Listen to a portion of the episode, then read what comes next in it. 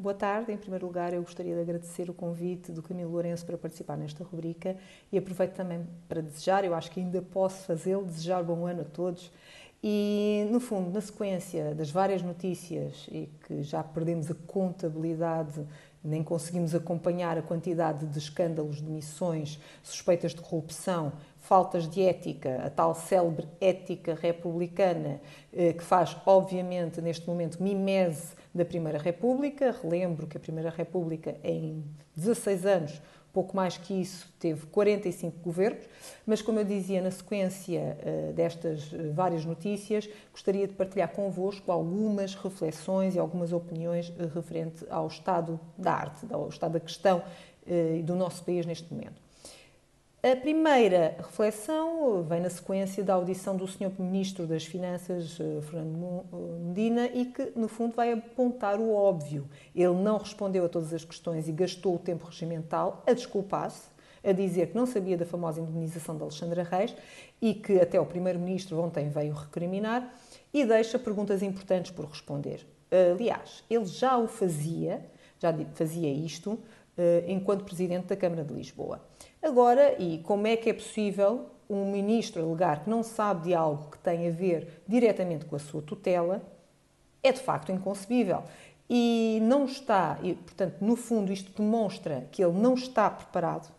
Obviamente, nem ele nem os seus assessores, pelos vistos, leem jornais, já que esta notícia veio uh, no Expresso um, em maio do ano passado e Fernando Medina chega a culpar o Ministério das Infraestruturas e a TAP por toda esta confusão. Culpa todos menos ele. Aliás, isto já tinha acontecido com o famoso caso do Russiagate, como se bem devem recordar. Mais um pouco, e também já ninguém se vai lembrar no PS ou reconhecer sequer não é, o, a questão do Presidente da Câmara de Espinho, que se demitiu recentemente, e nem também eh, saberão das suspeitas de corrupção que começam a surgir quase todos os dias, envolvendo o Partido Socialista e, infelizmente, não só. Isto prende-se com um outro problema, que me parece ser a verdadeira questão de fundo justificativa para todas estas polémicas. É que há uma falta de preparação do Partido Socialista para esta maioria absoluta que obteve nas últimas eleições. Eles não sabem, no fundo, o que fazer com ela.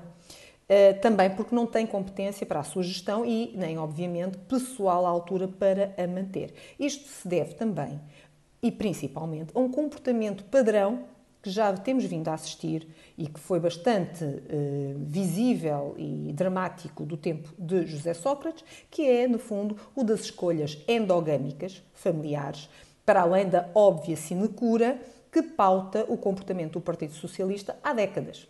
A formação e a mais-valia profissional é feita pelas juventudes, pelos gabinetes, as relações familiares, as relações de amizade e muito mais isso do que por currículos com provas dadas de competências nas áreas das suas responsabilidades. E para o PS é tão normal, mas tão normal, a distribuição de cargos eh, e essa distribuição de cargos ser feita segundo critérios que não são da verdadeira competência profissional e técnica, mas sim escolhas dentro dos seus círculos de amizades, familiares e até partidário, e ficam muito espantados quando alguém lhes mostra o óbvio, ou seja, dizer que isso não pode ser feito assim acabam, no fundo, por perder o chão e também a incompetência acaba por se tornar muito mais visível. Por isso é que, chegados a 2023, apenas 1,9% da taxa de execução do PRR em empresas foi cumprido e também os 6% relativamente a outros projetos.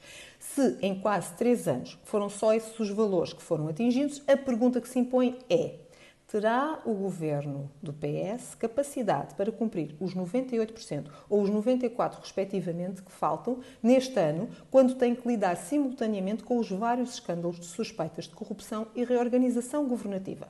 É a pergunta que se impõe pois há muito que o nosso país não tinha vivido uma conjuntura de aplicação de dinheiros e investimentos tão favorável como está a viver agora, ao contrário de muitos outros países da Europa. E ficará o primeiro-ministro António Costa conhecido na história como o governante que não só desbaratou uma maioria absoluta, como também não teve capacidade nem competência para implementar as reformas estruturais que o país precisa. Reformas essas que, devo relembrar, são visíveis e necessárias nas áreas dos ministérios que estão a mostrar agora grandes fragilidades, nomeadamente da agricultura, das infraestruturas, das finanças, dos negócios estrangeiros, da saúde, da educação, quer dizer, no fundo, começamos a ver ministério a ministério e parece-nos que, bem vistas as coisas e dizendo com toda a propriedade, não há nenhum ministério que não tenha realmente problemas uh, estruturais. Pois que desconfio que a resposta a esta pergunta é sim, o Sr. Primeiro-Ministro ficará na história como aquele que não foi capaz de fazer aquilo que o país verdadeiramente precisava e duvido que o consiga fazer durante este ano que começa.